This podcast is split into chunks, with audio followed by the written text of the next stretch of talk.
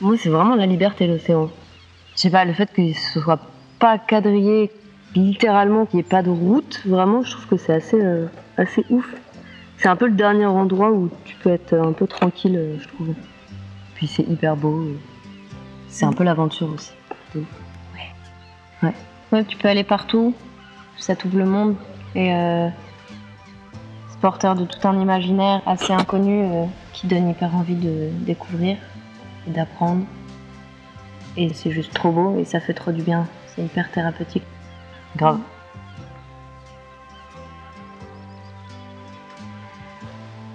Créée par le père Michel Jaouen, l'aumônerie pour la jeunesse délinquante, devenue aujourd'hui l'association Jeudi Dimanche, recherchait justement cette qualité thérapeutique et libératoire de l'océan. Après avoir créé en 1964 le foyer des épinettes à Paris pour venir en aide aux jeunes sortant de prison, il regagne sa Bretagne natale pour faire sentir à ces jeunes les embruns iodés de l'Atlantique. Depuis la fin des années 60, sur le Bel Espoir et le Rara Varis, des jeunes de tout horizon découvrent ainsi la mer et les chantiers de marine. Aujourd'hui, l'association accueille de jeunes majeurs pour les initier au métier de la mer et leur faire prendre le goût du large. Assises au bord de la berre, à l'ombre des grands pins qui sont voisins du chantier, Marion et Maë, deux jeunes bénévoles de l'association, nous racontent leur découverte de l'océan et partagent leurs réflexions sur l'écologie. En arrière-plan, le bruit des machines et la vue de ces voiliers d'un autre temps rythmaient notre conversation. Écoutons. Moi, c'est Marion. Je viens de Nantes. J'ai fait les beaux-arts avant d'arriver ici. Je connaissais pas trop la mer avant. J'avais pas trop fait de bateau. Juste euh, il y a deux ans, j'ai fait du bateau stop avec un copain et coup j'ai rencontré un super type, un espèce de vieux loup de mer. Et ça m'a trop donné envie de faire du bateau. Et après j'ai voulu acheter un bateau. Et après j'ai entendu parler de l'HD pour faire de la charpente marine. Du coup, j'ai voulu terminer ma licence des beaux-arts pour après faire euh, genre l'HD. Et moi, c'est May. Je viens de Lozère. Pareil, la mer, c'était pas du tout dans mon quotidien ou quoi. Je faisais une fac de théâtre. Et j'ai entendu parler de l'HD un peu par hasard, mais euh, ça a un peu réveillé des rêves d'enfance qui étaient toujours là. Et du coup, bah, je suis venue pour voir parce que j'avais jamais trop pensé qu'on pouvait faire ce genre de choses. Et quand j'ai su que c'était possible, ça m'a mis des étoiles dans les yeux. Je me suis dit, ok, faut que je fasse ça. Vous êtes arrivé quand à la JD Ça fait genre 4 mois que je suis là, pour de vrai. Et j'ai commencé par faire du bois, pour, euh, parce que je voulais faire de la charpente. Et du coup, en faisant du bois, en restant dans l'atelier et parfois en naviguant, je me disais, ah mais en fait, euh, je crois qu'en fait j'ai pas envie de naviguer. Toutes les deux semaines, on naviguait beaucoup. On prenait les petits bateaux et tout. Après, j'ai fait de la voilerie et du métal. Tout est hyper bien. En plus, les formateurs, ils sont trop cool. Ils te mettent vraiment en confiance. Après, tu te sens. Je sais pas, ton ego, il dit Ah, je suis capable de faire ça et tout, c'est trop bien.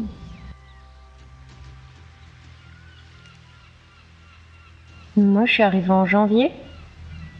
Et euh, juste deux semaines avant le départ euh, en transat du Raravis. Et euh, du coup, il y avait plein de gens encore au chantier, on était une quarantaine. Et c'était un peu la fourmilière, euh, tout le monde était hyper occupé. Faire les derniers petits travaux sur le Rara avant de partir.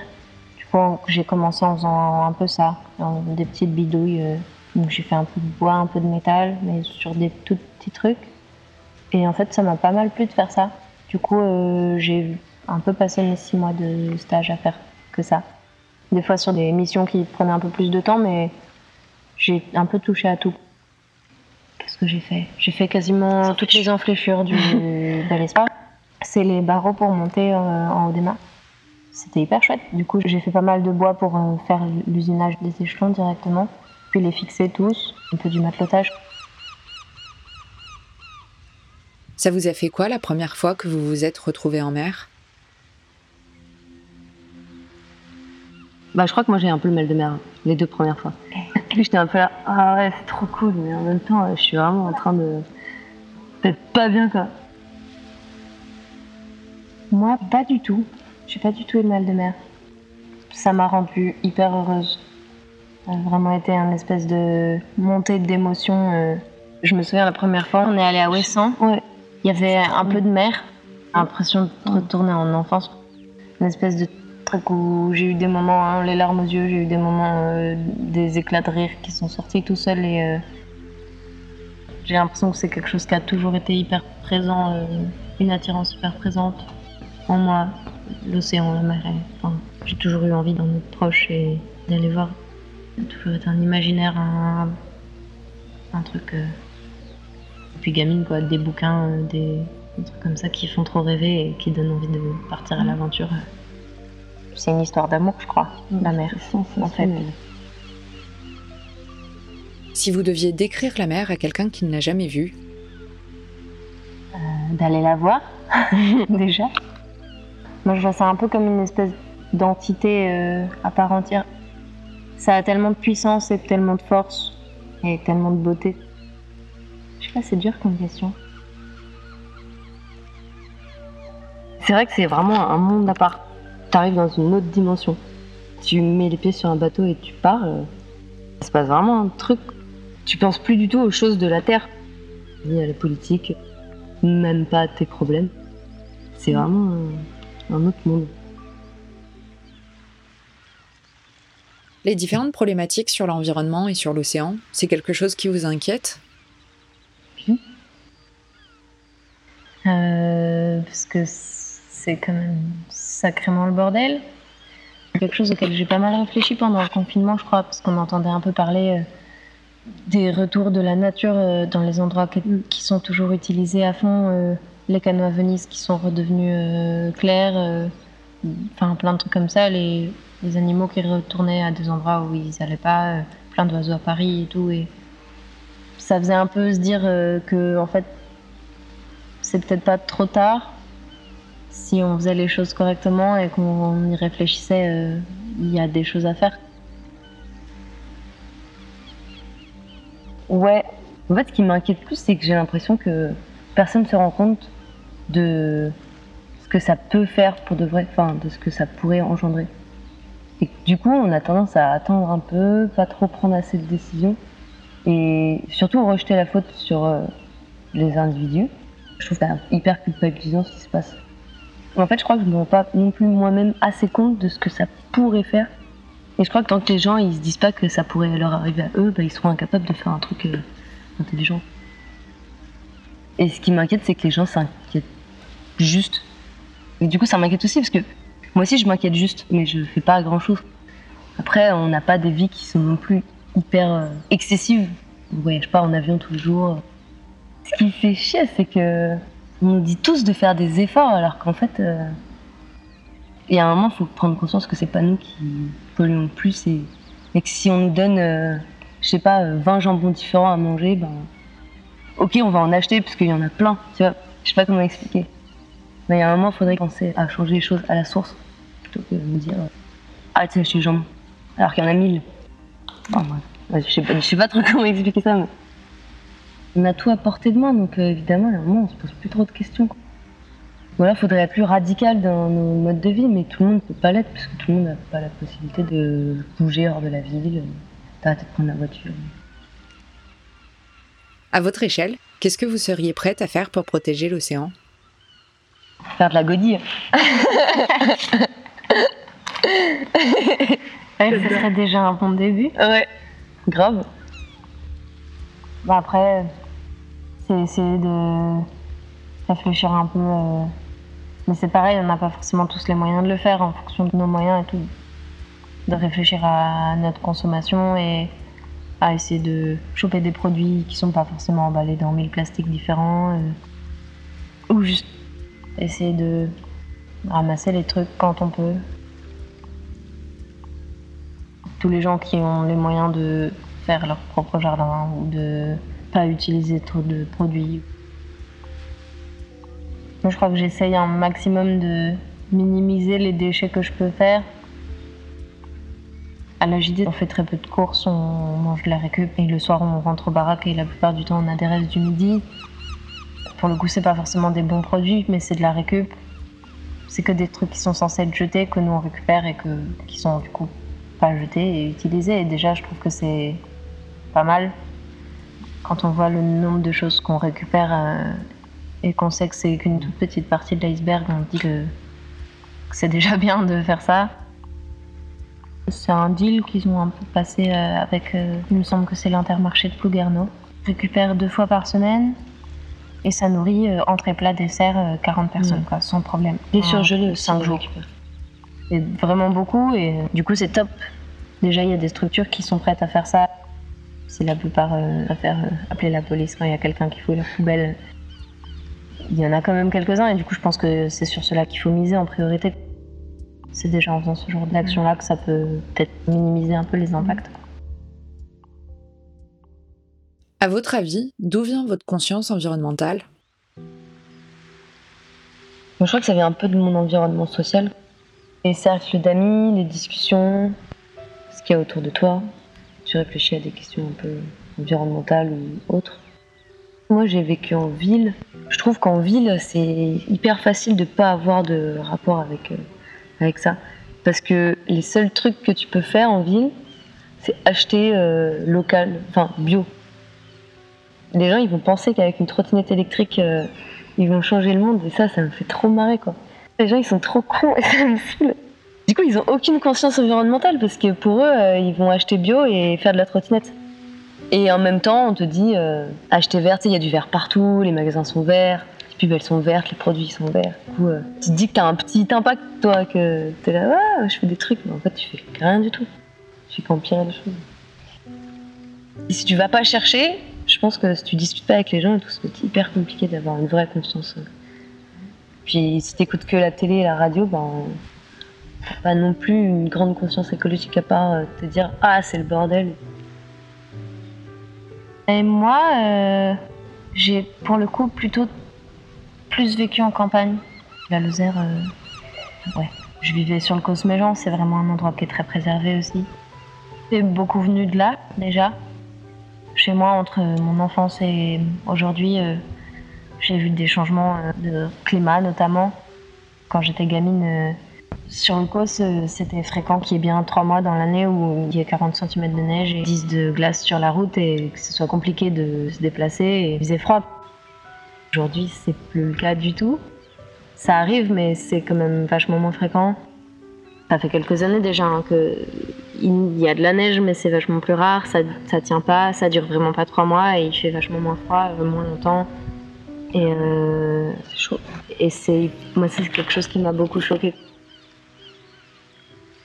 Si je vous demandais de distinguer un enjeu principal auquel fait face l'océan aujourd'hui, ce serait quoi?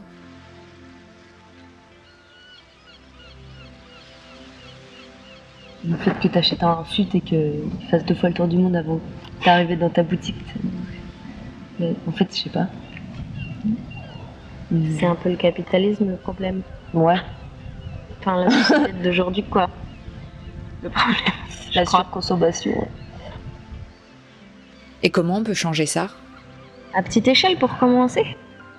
Les individus peuvent faire des choses entre eux et, et localement et à petite échelle et, et c'est déjà bien, je pense. C'est pas du tout suffisant, mais en fait, euh, en fait, on peut pas faire trop autre chose que ça.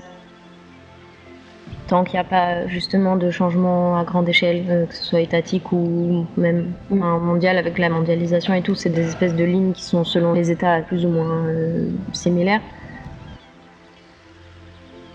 En essayant de faire attention euh, déjà nous et puis en essayant de discuter avec les gens autour de nous et faire que petit à petit la petite échelle pour nous ça grandisse un peu parce qu'on en parle et qu'il y a des gens qui se conscientisent et que et du coup, petit à petit, ça se développe un petit peu dans la tête de chaque personne, quoi. Je pense. Et dans dix ans, vous vous voyez où? Waouh Moi, je veux pas travailler, je veux faire du bateau. Et je ferais bien du fret à la voile, aller dans des endroits incroyables. Monter une asso aussi pour embarquer des gens. Mais toujours rester près de la mer, je pense. Faire des aventures. Euh, je veux pas quitter la mer, ça c'est euh, sûr. Mais euh, après, je sais pas trop ce que j'ai envie de faire. J'ai très envie de faire partager ça, ce que j'ai pu découvrir moi ici et en mer et tout. Je trouve qu'il n'y a pas assez d'endroits comme ça et en fait c'est des petites bulles qui seraient super chouettes à éparpiller un peu partout.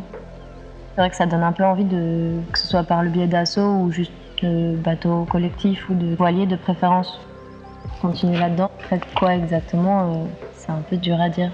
Ça donne un peu envie euh, d'aller filer la patte en Méditerranée aussi euh, à toutes les ONG ou toutes les assos qui peuvent bosser pour l'aide aux migrants, ce genre de trucs. Mais toujours en lien avec la mer en tout cas. Il y a un événement en lien avec l'océan qui vous a particulièrement marqué? Ce qui m'a marqué. Genre une. Du moment où tu te prends des gros coups de vent et que tu te rends compte que. qu'en fait, euh, c'est des trucs que tu peux pas trop contrôler. C'est venu assez tard du coup mon contact direct avec la mer, euh, enfin la voile et le bateau et tout ça. Mais euh, à chaque nave, ça a été un peu un événement qui m'a marqué. Moi, je crois que c'est le gros coup de vent de Ouessant. Parce qu'à un moment, on est arrivé à Ouessant avec le Bagnoder. Et là, oh, c'était incroyable. Parce qu'on était. euh, non, c'était trop, c'est incroyable. On est, euh, on est arrivé, donc on savait qu'il y a un gros coup de vent qui arrivait. Donc on est allé se mettre à l'abri au nord de Ouessant. On était parti hyper tôt pour éviter le début du coup de vent. Le coup de vent était prévu vers 9h. Enfin, une grosse rafale, ça commençait à monter à 9h. Et à 8h, 8h20, on était presque arrivé. Et là, on se prend. Là, ça commençait à monter. La mer qui commençait à se déchaîner. Ça, c'était allé hyper vite.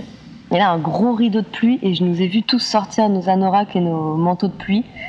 On voyait pas très bien. Il fallait qu'on arrive entre deux pointes dans la anse de Béninou. On était juste à l'entrée. Il y avait le vent de sud qui arrivait. Du coup, on ne pouvait pas arriver entre la pointe, entre les deux pointes. C'était hyper dangereux. Il y avait plein de cailloux partout. Et ce que je trouvais trop beau, c'est qu'on était euh, tous trempés, mais vraiment euh, jusqu'aux os, quoi. On voyait pas, il y avait des rideaux de pluie. Et là, on a eu une, enfin, une espèce de conscience de groupe qui était trop belle. Et on a tous commencé à, bah, réfléchir à, ok, sécurité de l'équipage et du bateau. Alors, euh, on s'est dit, on va faire quoi? Ok, ben, on va affaler déjà en riderie sur le génois et sur la grand voile. Et après, on voyait que ça marchait pas. Moi, j'étais pas manœuvrante à la barre et tout. Donc, je commençais à dire, OK, je suis pas manœuvrante. Et là, on s'est dit, OK, qu'est-ce qu'on fait? Bon, vas-y, on affale tout, on met le moteur. Et on était trempés, mais on, on, on voyait rien, mais on était tous hyper aux aguets et hyper euh, concentrés sur ce qu'il fallait qu'on fasse. Et tout le monde, tout le monde savait exactement quoi faire, préparer le mouillage, allumer le moteur, affaler les voiles. Moi, j'étais à la barre et je voyais tous ces, tous, ce- enfin, tous nous qui étions genre un bateau et un équipage. Et, ah, et on a réussi à rentrer dans la baie de Béninou et, et on a mouillé. Et, et après, on est rentré au chaud se faire un café et on s'est tous dessapés. On était tous euh, culottes slip et, et on a bu du café en mangeant du chocolat. Quoi. Et c'était trop bien. Et enfin, je crois que ça ça m'a vraiment marqué. C'était trop beau comme moment. Le fait que un bateau soit un équipage et que ce soit la sécurité de tout le monde et le bien-être de tout le monde et que chacun sache exactement quoi faire pour euh, que ça se passe bien, ça je trouve ça vraiment chouette. C'était trop bien. Ouais, c'était top. Ouais. Bravo.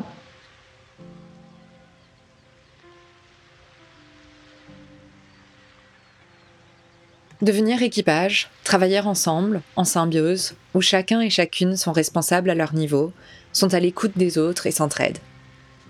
C'est ça qui permet à un navire d'affronter la pire des tempêtes. En faire un parallèle avec la crise écologique peut sembler un peu romantique, voire carrément fallacieux. Pourtant, alors que les inégalités se creusent et les ressources s'amenuisent, il est temps de prendre conscience que nous traversons tous la même tempête. Malheureusement, pour le moment, nous ne sommes pas tous sur le même bateau et nous n'avons pas tous les mêmes moyens. Alors, il nous faudra agir en équipage soudé, comme un seul navire au milieu d'un océan déchaîné, pour s'en sortir ensemble. Merci d'avoir écouté cet épisode de Radio See the Future, le podcast où les relations humains-océans prennent toute la place. À bientôt sur sailinghirondelle.com pour une prochaine rencontre.